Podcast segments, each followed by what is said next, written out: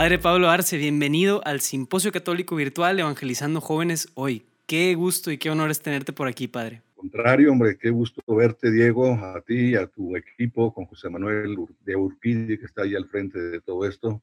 Estamos a tus órdenes para lo que se te ofrezca. Muchísimas gracias, Padre, qué amable. ¿Te parece si iniciáramos este diálogo con una oración? Ándale, ¿tú la quieres decir o quieres que la diga yo? Dila, por favor, tú, Padre. bueno, vamos a, ven Espíritu Santo, llena los corazones de tus fieles, enciende en nosotros el fuego de tu amor, que es evangelizar.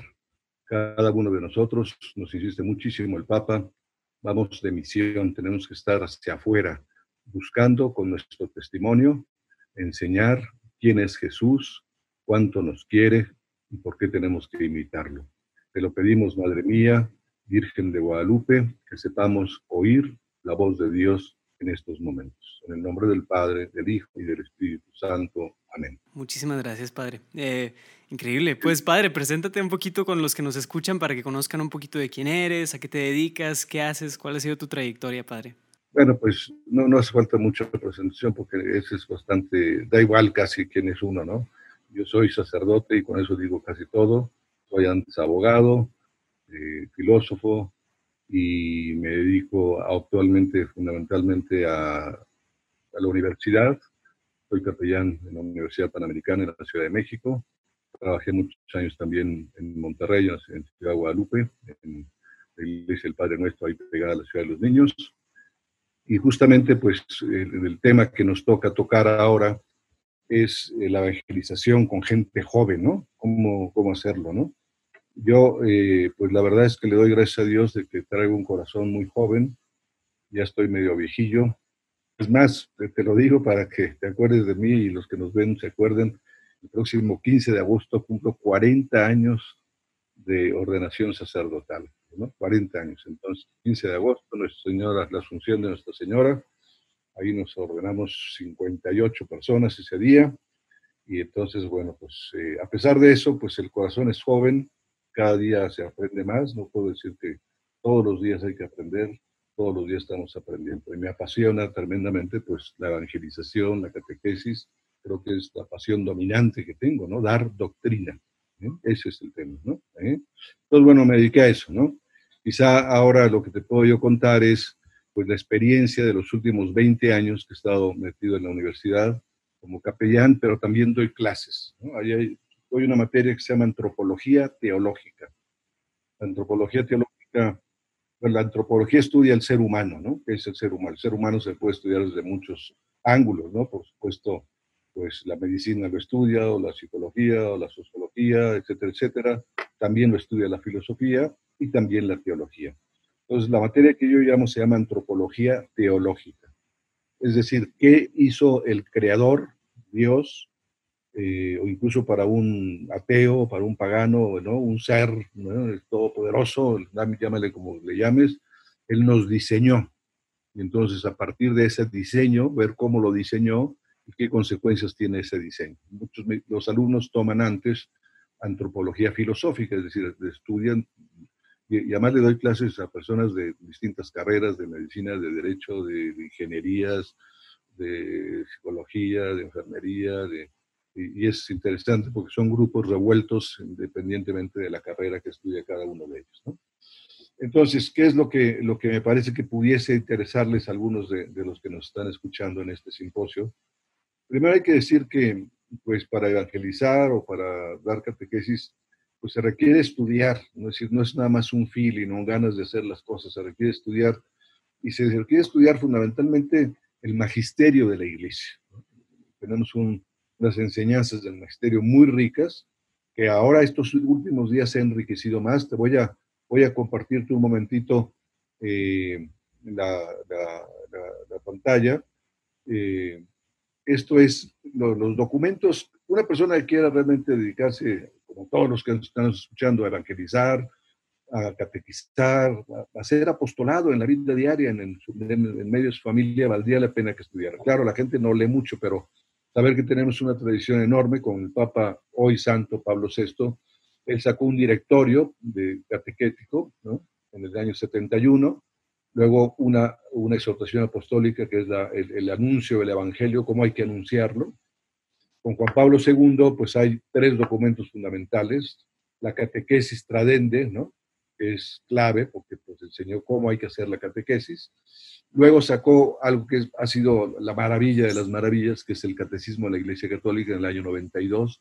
Allí está absolutamente todo lo que enseña la Iglesia Católica. Digamos que es un libro fundamental que siempre hay que tener y hay que ir continuamente a él. ¿Qué dice sobre este tema, sobre este tema, sobre este tema? Porque siempre hay luces maravillosas. Esto además fue providencial porque había mucha confusión, ¿no? Unos decían una cosa, unos verde, otros azul, otros verde. No, el Papa dijo aquí, vamos a volver a más o menos a semejanza de lo que pasó después del Concilio de Trento, 1540 y tantos, 1560 y tantos, que se hizo el catecismo romano, donde estaba todo, pues ahora está eso. Un catecismo que más es fundamental, porque eh, está dividido en cuatro partes, que es qué es lo que creemos, qué es lo que celebramos, la liturgia y los sacramentos, cómo es que vivimos nuestra vida diaria, las implicaciones éticas o morales que tiene, y luego la oración. De hecho, bueno, yo saqué hace ya 20 años eh, encuentra.com, que está justamente organizado de esta manera, para que fuese un lugar que la gente pudiese acudir buscando material de lo que creemos, de lo que celebramos, de lo que vivimos y, todo lo que hace referencia a la oración. Después del catecismo, pues salió un directorio general para la catequesis que mejoraba un poco el del año 71, este fue del año 77, Luego el Papa Francisco pues, nos dio un documento precioso que vale la pena. digamos, los dos últimos, esos hay que leerlos. Una persona que se dedica a la evangelización, si no lee, no, no lee esto, mejor que se dedique a vender cacahuates en una esquina. no funciona, ¿no?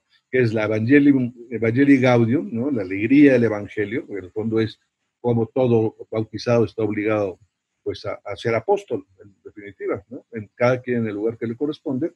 Y nos acaba de dar hace muy pocos días, hace poquísimos días, el directorio para la catequesis, que es una maravilla que vale la pena muchísimo, pues, eh, leer, eh, porque ahí está todo, ¿no? Que es la revelación, que es realmente la, catequesis, cómo se da, cómo hay que preparar la catequesis, todos los escenarios posibles, etcétera, etcétera, ¿no? Entonces, ese es un tema fundamental. Yo siempre pues acudo, como es lógico, a esos documentos para, para ver cómo hacer las cosas. Eh, la, la, experiencia que pudiese yo contar aquí, el título de esta sesión le llamé yo Quitando arañas en la cabeza y en el corazón de la gente. Como me he dedicado a dar clases a universitarios durante 20 años, pues a veces cada semestre pasan más de 100 alumnos, ¿no? Este, a los que tengo que darles distintas horas de clase. Generalmente la materia esta doy dos horas semanales, pero acaba dando, acaba dando ocho horas semanales, un grupo aquí, otro grupo acá, etcétera, etcétera. Ya desde el, el primer semestre di una clase tradicional, digamos, un grupo abierto, pero había que hacer un show espectacular, porque claro, el alumno dice a mí, ¿para qué un padrecito viene aquí a darme unas sesiones? Había que hacer un show tremendo y entonces no, no existía ni el celular ni las tabletas, ¿no?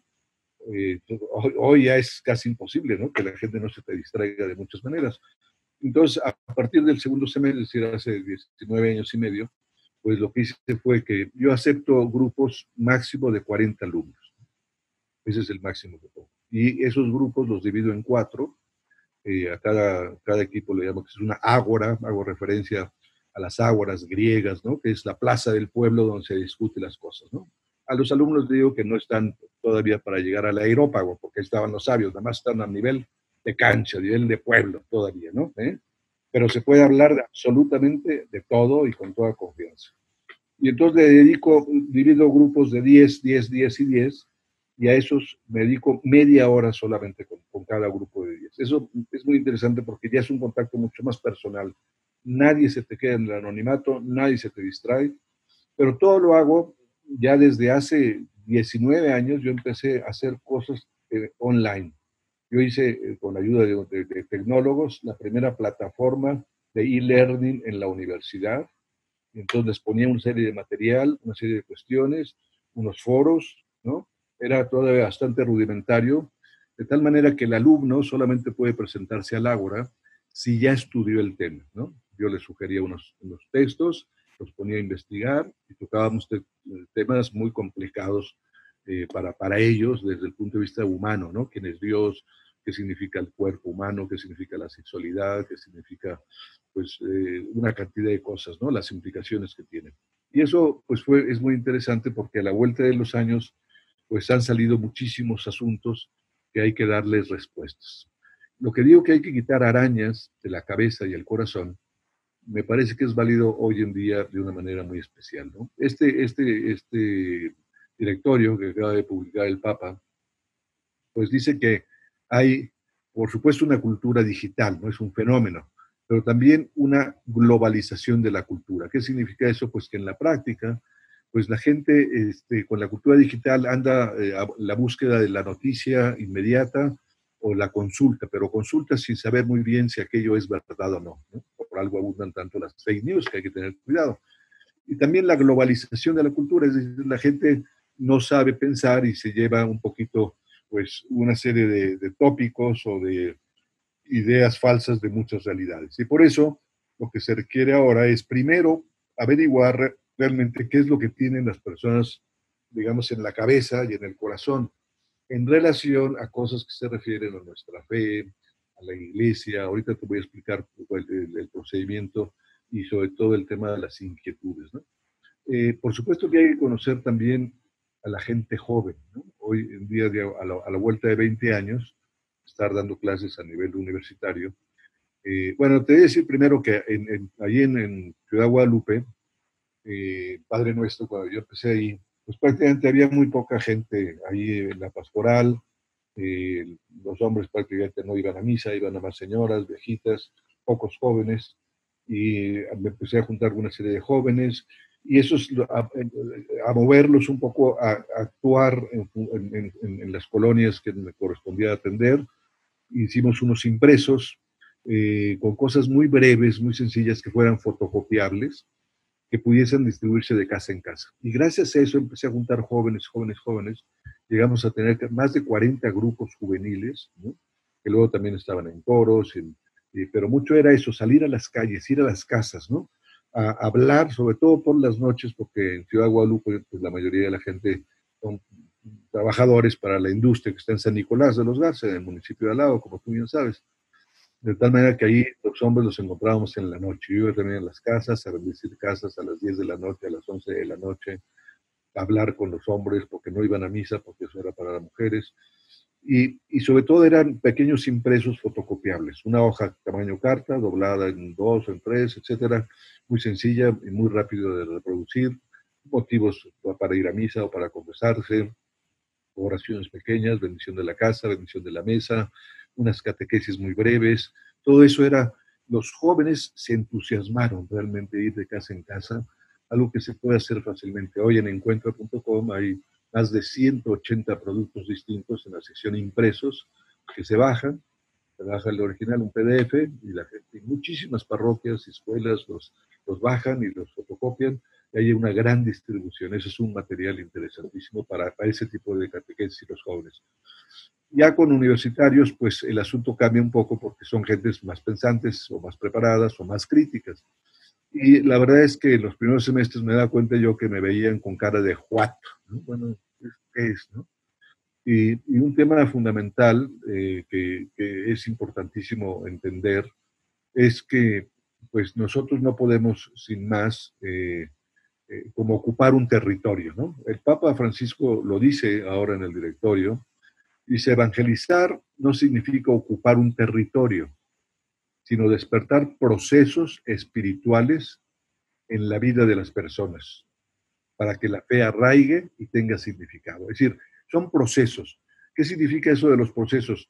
Pues necesitamos llegar a ver qué tienen en el corazón, qué tienen en la cabeza. Y muchas de las personas pues han recibido por los medios de comunicación, por comentarios de familia, por amigos, pues muchas cosas contrarias a la fe, a la iglesia, eh, les parecen cosas que quizá algunos incluso fueron de jóvenes, o de digo, de niños más que de jóvenes a escuelas eh, católicas, pero pues vienen resentidos porque dicen que los obligaron a rezar o ir a misa o les obligaron a aprenderse muchas cosas, o sí, se aprendieron un catecismo de memoria, pero realmente no hubo un proceso. Y ahora requerimos esos procesos. Y de alguna manera es lo que yo hago con los alumnos. En esos grupos pequeños de, 10, pues tocamos esos temas, eh, eh, ahorita te explico qué tipo de temas, y sobre todo es dejarlos hablar, dejarlos hablar. Y entonces ahí te das cuenta que mucha gente, pues efectivamente digo yo que tienen arañas en la cabeza, eh, ideas pues, que le están haciendo daño porque nunca han encontrado respuestas a muchas de las inquietudes que tienen en relación con la fe, con la revelación, eh, con la iglesia, etc. Ahorita te voy a presentar un elenco como de 15 grandes apartados que son los que la gente pregunta. Eh, los temas que yo toco, bueno, primero es también explicarles un poquito cómo está eso que el Papa Benedicto XVI que hay que pedir por él, por cierto, hay que pedir por él porque realmente es eh, lo que está haciendo ahorita con su oración y con su silencio y con su ejemplo, ahora que puede ver a su hermano Alemania como un acto de caridad, ¿no? Este, para, verlo morir. Y él, pues, nos, ya nos puso siempre en alerta contra el relativismo, ¿no? Hoy tan en boga, ¿no? Es decir, no hay verdad universalmente conocida, cada quien para mí es esto, para mí es lo otro, para mí es bueno, para mí es malo, y la gente trae una confusión tremenda, ¿no? Y toda aquella eh, tiranía, ¿no? Pues, eh, la tiranía del relativismo, pues es analizarlo un poco, ¿no? Luego es enseñarles eso a, distinguir entre las, verdades y las, fake news, ¿no? con cosas, ejemplos concretos, voy poniendo noticias y cosas, investigar para que empiecen a generar todo un, un mecanismo de defensa para que no se traguen cualquier argumento que tienen ahí, ¿no? Y luego lo más interesante es plantearles todo lo que tienen ellos que no están resueltos. ¿no?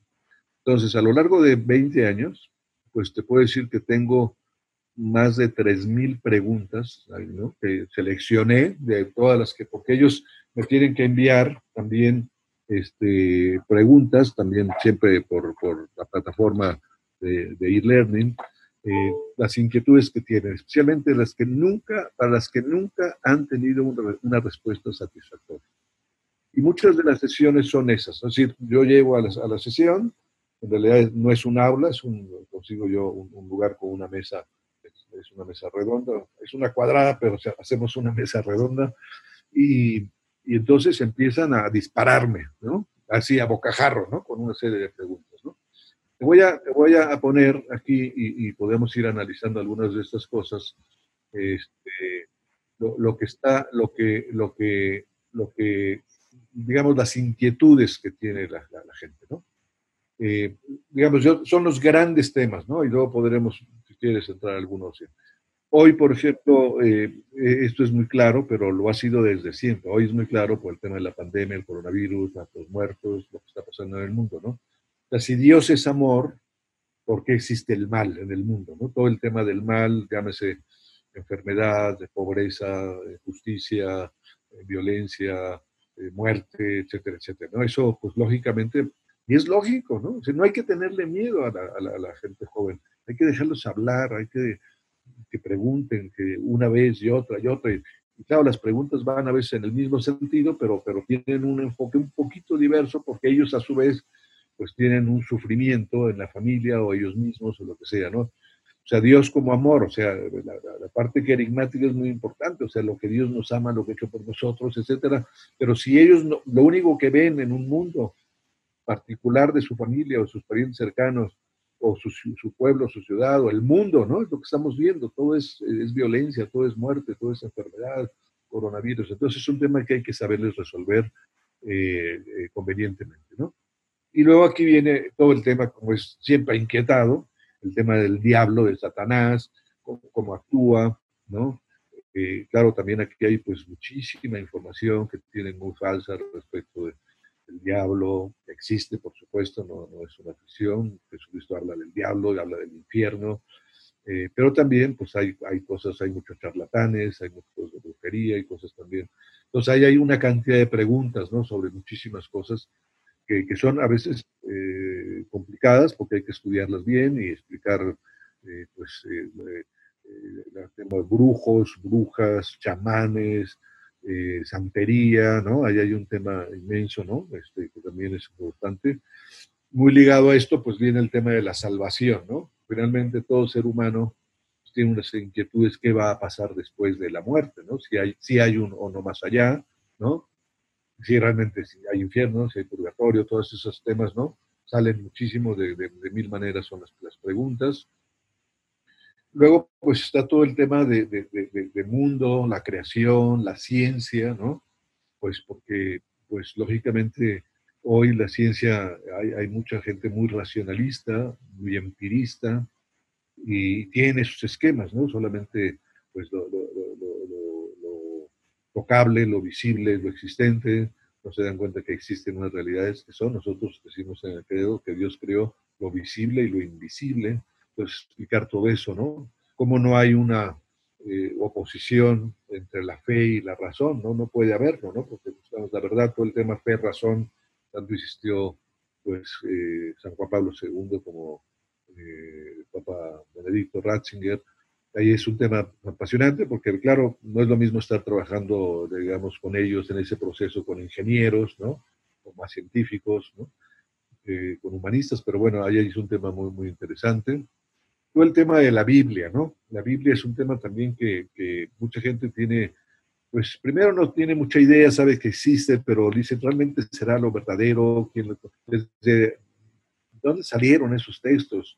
Eh, quién los tradujo, son fieles, no son fieles, los, los han, alguien los ha modificado en beneficio propio, etcétera, se sienten a veces engañados, o el valor que pudiese tener la palabra de Dios, etcétera, etcétera, es un tema también de, preguntas muy frecuentes, ¿no? Luego, pues muchos que alguna vez tuvieron fe, ¿no? No hay que olvidar que mucha gente joven, y esto vale la pena decírselo mucho a los papás, ¿no? Que pues de repente sus, hijos ya no quieren participar de la misa, no quieren nada, se vuelven rebeldes, que no se asusten, ¿no? ¿Eh? No hay que obligarlos, ¿no? No hay que obligar a nadie. Eh, digo, a cierta edad decir, ya, pues, haz lo que quieras, pero, pero antes hay que darles muchas razones de nuestra fe, porque no hay razones no es posible, pero mucha gente acaba con esto, Dios sí, iglesia no. Si yo tengo un contacto personal con Dios, yo me las arreglo como puedo, y, y ya con eso basta o no, también creo en Dios, pero no en la iglesia. Sí, sí, sí basta o no eso, ¿no? ¿Eh? Entonces, pues ahí hay un tema interesante y todo el tema, ahorita veremos el tema de la iglesia, ¿no? Por supuesto, el tema de la salvación, se van a salvar, no se van a salvar, si hay predestinación, si Dios ya tiene previsto que yo voy a salvar, etcétera, pues para qué entonces hago tales o cuales cosas, etcétera, etcétera, que entran muchos temas de estos, ¿no? respecto de los sacramentos, digamos que hay dos que se inquietan mucho. Yo puse aquí nada más el tema de la confesión, que es fundamental. ¿no? Es decir, hay, hay, hay ideas muy equivocadas sobre la confesión. La verdad es que la maravilla ¿no? de ese Dios rico en misericordia, que perdona siempre, que está a la espera, eso es algo que, pues, a, muchos de ellos acaban. ¿eh? Hay, que decirte que muchos de ellos que se acercan. Cuando les resuelves muchas cosas, quitan muchas trabas y empiezan a abrirse. Pero mientras no quites esas arañas, tú puedes traer un discurso que es como si tú estuvieras hablando en árabe y ellos supiesen japonés, ¿no? Entonces, pues no hay nada que hacer, ¿no? Entonces, el tema de la confesión, eh, otro tema muy, eh, otro sacramento, ahorita vamos a hablar, es el tema del matrimonio, ¿no? Porque, claro, están viendo muchas cosas en sus familias, etcétera, ¿no? Por supuesto, la iglesia, ¿no? Eh, la iglesia, por eso Dios sí, iglesia no, pues tiene atrás, pues parte por lo que, por los escándalos, ¿no? La verdad es que es algo que, que sí ha hecho mella, por supuesto, en la fe de muchas personas, el tema de, de, los pederastas, sale frecuentemente, pues estamos en México, lógicamente el asunto del padre Maciel, eh, y algunos que tienen más influjo con Estados Unidos, pues está también el tema de, McCarry, ¿no? El federal McCarry, y todo eso, hay que entrarle, ¿no? Decir qué pasó, qué es verdad, qué no es verdad, etcétera, etcétera. Eh, por supuesto que un solo caso sería suficiente y bastante para decir que ya es atroz, ¿no? Pero hay que entrarle, ¿no? El tema de los escándalos.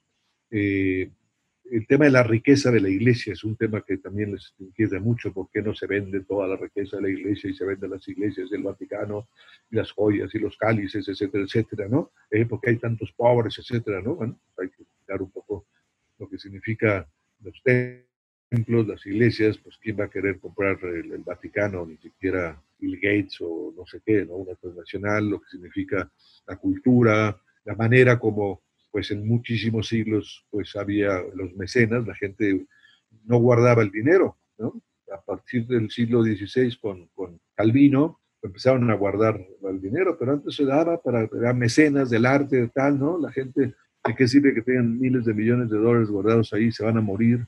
Pues el dinero está para usarse en muchas cosas y se usó para, para el arte y, para el culto y para la liturgia, etcétera, etcétera, ¿no?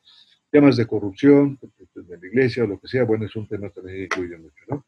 Muy ligado a esto está un inmenso campo que lo que se conoce como las leyendas negras de la iglesia, leyendas que le han achacado a la iglesia, ¿no? Especialmente pues en el siglo XVI, XVII, XVIII, XIX, en el mundo protestante, algunas denominaciones protestantes se dedicaron a inventar historias ¿no? negras, por eso son leyendas, no son más que leyendas, no, no tienen fundamento histórico, el tema de las cruzadas, el caso Galileo, ahí entra el tema de la ciencia, la fe, etcétera, etcétera, que si la iglesia mató a Galileo, o sea, hay una serie de frases que las tomaron de una página de internet, de un librito, de un comentario de un primo, de un tío, de un amigo, y ya está la conquista en América, el tema de la Inquisición. Hay que entrarles, ¿no? Como les explico, por ejemplo, aquí de, de cómo Juan Pablo II creó toda una comisión interreligiosa, ¿no? Para estudiar a fondo todos esos temas que siguen trabajando. Hay que llegar a la verdad. Hay cosas que no se pueden juzgar en el siglo XXI con criterios del siglo XVI, por supuesto, ¿no? El tercer tema del matrimonio es un tema, pues, eh, como es lógico, la gente joven, pues, está pensando primero su identidad sexual. Hoy es un tema muy complicado. Hay que entrarle, ¿no? Con mucha claridad y mucho, pero oír mucho, oír mucho, ¿no? La vida afectiva, el LGBTQ+, ¿no? homosexualidad, transexualidad, todo el tema de eso es, es muy interesante, pero requiere oír, oír, oír y empezar a, a, dar una serie de conceptos fundamentales eh, y además con mucho respeto y con mucho afecto pues, a las personas que, que, tienen tendencias ¿no? Eh, homosexuales, lesbianas, etcétera, etcétera. Eh, muchos no están dispuestos ya a casarse porque pues, han visto que su familia, el matrimonio de sus padres fracasó, tuvo problemas, o hermanos o tíos. Hoy, pues, un altísimo porcentaje de personas vienen de familias que ya son disfuncionales y eso también tiene, pues, una cosa que hay que considerar atentamente, ¿no? Incluso, pues, eh, todo lo que el Papa ha insistido, ¿no? El Papa Francisco, cómo tenemos que llegar a esos matrimonios que por algún motivo ya este, eh, fracasaron, cómo ayudarlos, etcétera, etcétera, el discernimiento, que ahí hay un tema interesantísimo. Por supuesto, temas morales, hay muchísimos, pero sea un tema que sigue siendo clave es el tema del aborto. El tema del aborto no pues eh, te encuentras mucha gente que, viene incluso de familias católicas, etcétera, pero que no lo tienen muy claro, ¿no? El tema del aborto, y entonces, pues es un tema interesantísimo. Eutanasia, y no digamos en estos tiempos en donde pues si hay que ya este, matar a la gente, ¿no? Como si fuera por motivos, entre comillas, de caridad, manipulación genética, ¿no? Hay muchos temas de, desarrollo científico moderno que, vale la pena. Les inquieta, claro, el tema del celibato les llama mucho la atención, también hay que decirlo que un sacerdote, pues, este, vive el celibato, es una cosa que les llama poderosamente la atención. A veces no se lo creen, ¿no? Si no, pues es lo posible. Y y, por supuesto pues el tema de la ordenación de mujeres, ¿no? También es un tema, ¿no? El tema de la mujer misma, etcétera, que es un, tema clave. Y por último puso aquí el tema de animales, porque a mí me llama mucha atención, la gente ahora tiene mucha predisposición al cuidado de los animales, cosa que está, es interesante, pero este, pues eh, hay que buscar la manera de, ayudarles a, entender también, ¿no? Pues la primacía del ser humano, etcétera, y luego también cosas de ecología, etcétera, ¿no? Pero bueno, esos son como los grandes rubros este, que, vale la pena que nosotros estemos atentos. Y claro, para eso hay que, hay que hay que contestar, ¿no? El tema aquí, o sea, cuando uno, uno puede ver esa lista de estos 15 diferentes temas y podemos sentirnos un poquito como intimidados, ¿no? O sea, híjole, yo no puedo contestar como, o sea, católico promedio, ¿qué voy a contestar yo acerca de esas 15 cosas? Pero ahí es muy importante que, para empezar, o sea, no estamos como pronunciándonos en todos estos temas por nuestra propia sabiduría y por nuestra propia inteligencia o astucia, sino que ahí es precisamente donde dependemos del magisterio. Y la iglesia ya ha dicho muchísimo acerca de todos estos temas y a veces simplemente es cuestión de Ah, de meternos, ¿verdad? Un poquito a todo lo que la iglesia ya ha dicho. Y ahí están las respuestas. Y simplemente es ser instrumentos de la iglesia, ser instrumentos del Señor para contestar con la sabiduría de nuestros como antecedentes, ¿no? Sí, yo creo que aquí, como es lógico, son temas, algunos muy delicados de cómo tratarlos. Por supuesto, hay un magisterio maravilloso en la iglesia con una gran sabiduría, sabiduría que viene de siglos, o sea, viene desde Jesucristo, que es el no hay que olvidar que el primero que compartió la juventud pues, nuestro Señor Jesucristo, fue joven también, y dejaba que los jóvenes se acercaran, y sus apóstoles eran muy jóvenes, entonces, ¿no? María, pues jovencísima, y no hay que tenerle miedo a los jóvenes, lo que pasa es que sí, hay que ver cómo, pues primero escucharlos, mientras no se, se les escuche, o sea, no se puede llegar a poner sentencias y dogmas porque en el momento cierran, digamos, la cortina de su inteligencia o de su corazón, y, no funciona. Por eso hay que, este tema de quitar eh, arañas es un tema interesante. Lo hemos hablado José Manuel y yo de, de, ir haciendo, por ejemplo, pues simposios sobre temas específicos con expertos que pudiesen dar una argumentación, ¿no? Eh, sin muchos rollos y muchas cosas, ¿no? Porque a veces puedo argumentar, claro, con silogismos muy bien logrados, pero a veces basta dos o tres cosas o una un ejemplo muy gráfico, una historia, y, eso soluciona muchos problemas. Es decir, no siempre, digamos, la, la argumentación no siempre es, digamos, eh, con, con, la, con, una lógica aristotélica, por supuesto que la hay, ¿no? Atrás, pero a veces a alguna pregunta, afinar la pregunta con el interesado, el que está inquieto, incluso realmente está preguntando por una cosa muy específica, ¿no? Es un poco como el chiste del niño que le pregunta, papá, ¿qué es sexo? ¿no? ¿Eh? Y el papá se pone muy nervioso porque el hijo tiene 9, 10 años y, empieza a dar una explicación inmensa, ¿no? el niño está viendo, hay un formulario en donde le pide nombre y sexo, ¿no? O sea, nada más tenía que poner, este, eh, eh, o sea, tampoco hay que tener mucho miedo, ¿no? Pero sí hay que saber exactamente qué es. En el fondo también es un tema que insiste mucho este directorio, y el Papa ha hablado muchísimo, hay que ir a la persona, no podemos dar una medicina genérica, ¿no? Digamos que la, evangelización, la catequesis, el apostolado es a la persona. Insiste mucho eso el directorio actual, que vale la pena leerlo, y además eh, ir a la persona, a ver qué tiene, qué experiencia, qué inquietudes, qué ha oído, qué ha leído, qué no ha leído, ¿no? Su capacidad intelectual, sus inquietudes, y a veces acotar aquello, pues eh, como que resulta muchísimo más fácil eh, eh, llegar ¿no? con la medicina adecuada, pero no imponiéndola, sino es un proceso ¿no? de que la gente aprenda a razonar y aprenda, digamos que es una hermenéutica socrática, ¿no? que, den a luz, ¿no?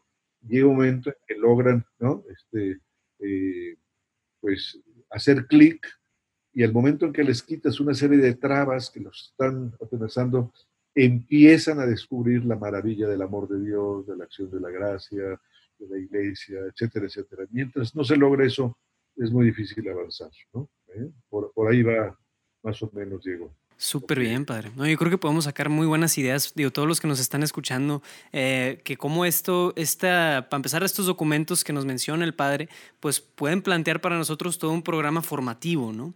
De cómo respaldar mucho más nuestra, nuestra labor evangelística y luego estos temas como las inquietudes reales que los jóvenes de hoy tienen y que no tengamos miedo de como de presentar la verdad tal y como es, pero en la manera en la que escuchando a las inquietudes de los jóvenes, pues puede aterrizarse mejor, ¿no? También está una tendencia muy común de romantizar las verdades y no querer decir las cosas como son por miedo a ofender o miedo a como ser muy duros, si realmente no estamos transmitiendo nada de nuevo por nuestra sabiduría y por nuestra elocuencia, sino más bien las cosas como Cristo mismo las quiere que presentemos. Padre, yo creo que, wow, hemos hablado de muchísimos temas y muchas cosas. La verdad es que hice todo un esfuerzo por no interrumpir todo lo que nos estabas diciendo porque pudiéramos alargar esto por horas, yo creo. Pero... Sí. Ajá. Dime, dime, Diego. No, no, quería decir que si quisieras como seguir o darnos, seguir dándonos algunas ideas o ir concluyendo con algunas ideas que engloben todo esto. Sí, mira, pues, ¿cuánto tiempo llevamos ya, Diego? Llevamos casi 40 minutos. ah, a mí se me hace que hay que pararle aquí porque hay otras muchas cosas interesantísimas que ver en el simposio. Pero bueno, aquí están sembradas ya una serie de cosas eh, que vale la pena seguirlas. Eh, como conclusión diría, pues hay que leerse el directorio, se puede bajar. Eh, vatican.va, ahí está el, directorio para la catequesis. Y, y, después, pues yo creo que personas que, que quieran tocar, por ejemplo, estos 15 grandes apartados, cada uno da para 10, 15 temas eh, adicionales, pues sería bueno proponer aquí mismo, los que están, los están viendo en el simposio, ahí en los comentarios abajo. Eh, bueno, podemos poner, perdón, el, directorio lo podemos poner para que lo bajen, si te parece, Diego. Claro. Sí, lo, anexamos ahí en el...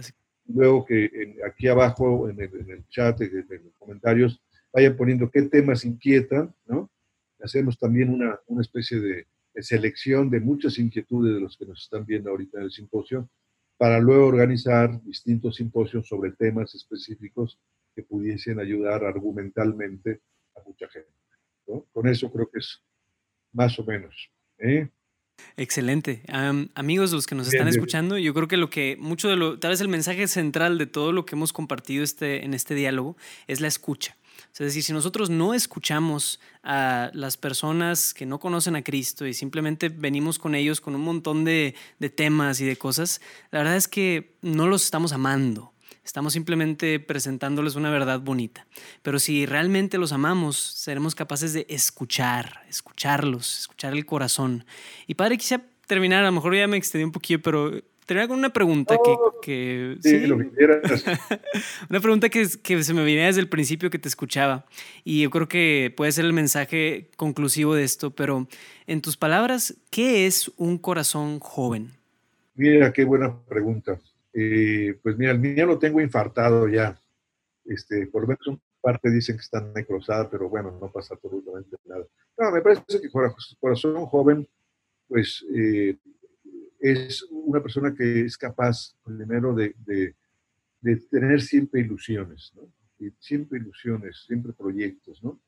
En mi caso puedo decir que me rejuvenece pues la acción de Dios, ¿no? no, no, no hay otra, otra explicación. Yo veo compañeros míos de, la carrera de Derecho o luego hasta el doctorado que en Filosofía, ya los veo como viejitos, ya como, ven, ya, no, yo, no, no paro nunca, todo el día estoy trabajando, hablando con gente, atendiendo, ilusionadísimo, leo una cosa, saco una idea, el otro, pero eso no es por mí, no tengo mérito alguno, al contrario, a Dios le pido mucha humildad, este, yo creo que Dios me pone e-, ese, ese entusiasmo, ¿no? Que en el fondo, repito, es lo que, lo, que, lo que el Papa Francisco nos está diciendo. O sea, cada bautizado, todos los que nos están escuchando en este momento, tienen obligación, no es cosa para unos padrecitos o para una especie de gentes que comprometidas o no sé qué calificativo les ponen. No, no, no, no, no. Todo bautizado, si realmente pues quiere invitar a Cristo nuestro Señor, tiene que ser apóstol.